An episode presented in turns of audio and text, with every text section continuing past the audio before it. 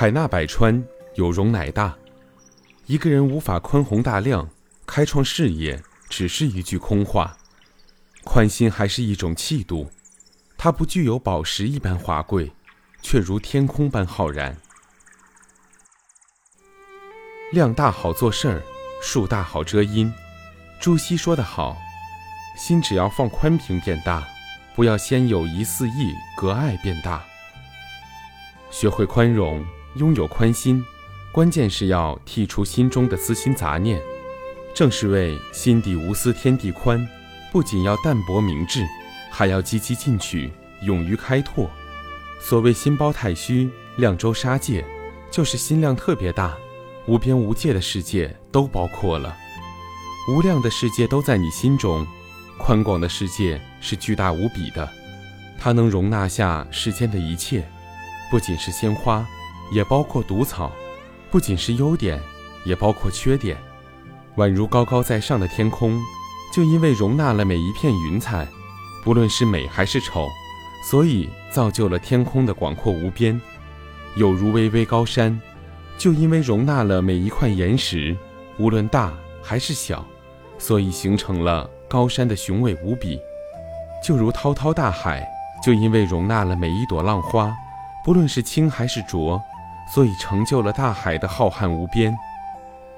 一个人能创多大的事业，就得看你拥有多大的胸怀。你的心能容下多少人，就能赢得多少人。你的心能容天下的人，才能为天下的人所容。宋朝有一个叫吕蒙正的宰相，刚刚参入政事的时候，有一位官员指着吕蒙正，用十分轻蔑的口吻说：“这小子也能参政。”面对那位官员的蔑视，吕蒙正依然满面笑容，装着什么也没听见。而站在吕蒙正身旁的人几次提醒他要去打听那位官员是谁，吕蒙正不同意，回答说：“假如我知道了这个人的姓名，就会将这个人记在心里，难以忘记，反而会弄得心里不愉快，岂不是自找难堪？倒不如不知道的好，所以还是不问的好。”吕蒙正就是拥有这个宽广的胸怀，后来终于成为北宋的宰相。这位吕蒙正真是明智之极。本来怀恨之心人皆有之，又如与生俱来的劣根性，即便大度如吕先生也未能免俗。如果他知道面试自己的那位官员是谁，心中滋长的虽然不会是仇恨，但无疑的就会产生疙瘩。心中有了疙瘩，难免。会给视觉带来阴影，影响思维的判断，就有可能导致误差，从而会给那位官员带来不公正的误判。与其给今后的工作带来困扰，若莫开始就给予忽略，这的确是睿智之举。人有一分气量，便有一分气质；人有一分气质，便多一分人缘；人有一份人缘，必多一份事业。虽说气量是天生的。但可以是在后天学习培养。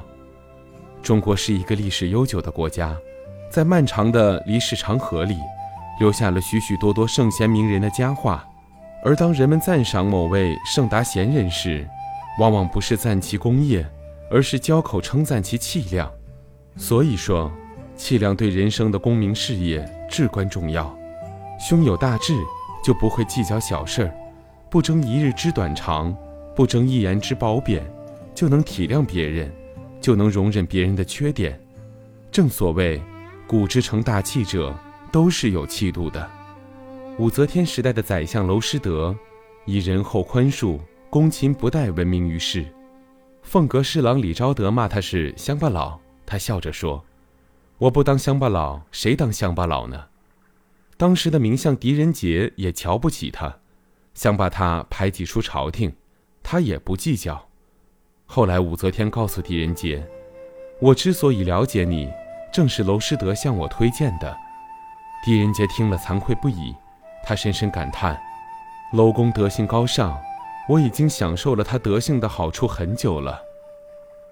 拥有了宽阔的胸怀，才能永远保持心中的宁静，宠辱不惊，喜怒如常，始终持守清明如镜的寸心。”不使蒙上尘世的污浊，难怪神智的狄仁杰也对这位娄老爷子推崇备至，赞赏不已了。只有以广阔的胸怀容纳他人的过错，消释恩怨，同时压制自己的妒贤忌才之心，才能为众人所拥护。如果把才能比作左翅，那么胸怀恰是右翼，他们将助你乘风而上，轻松飞翔。相反，那些小肚鸡肠、斤斤计较的人，又有哪一个能做出一番事业呢？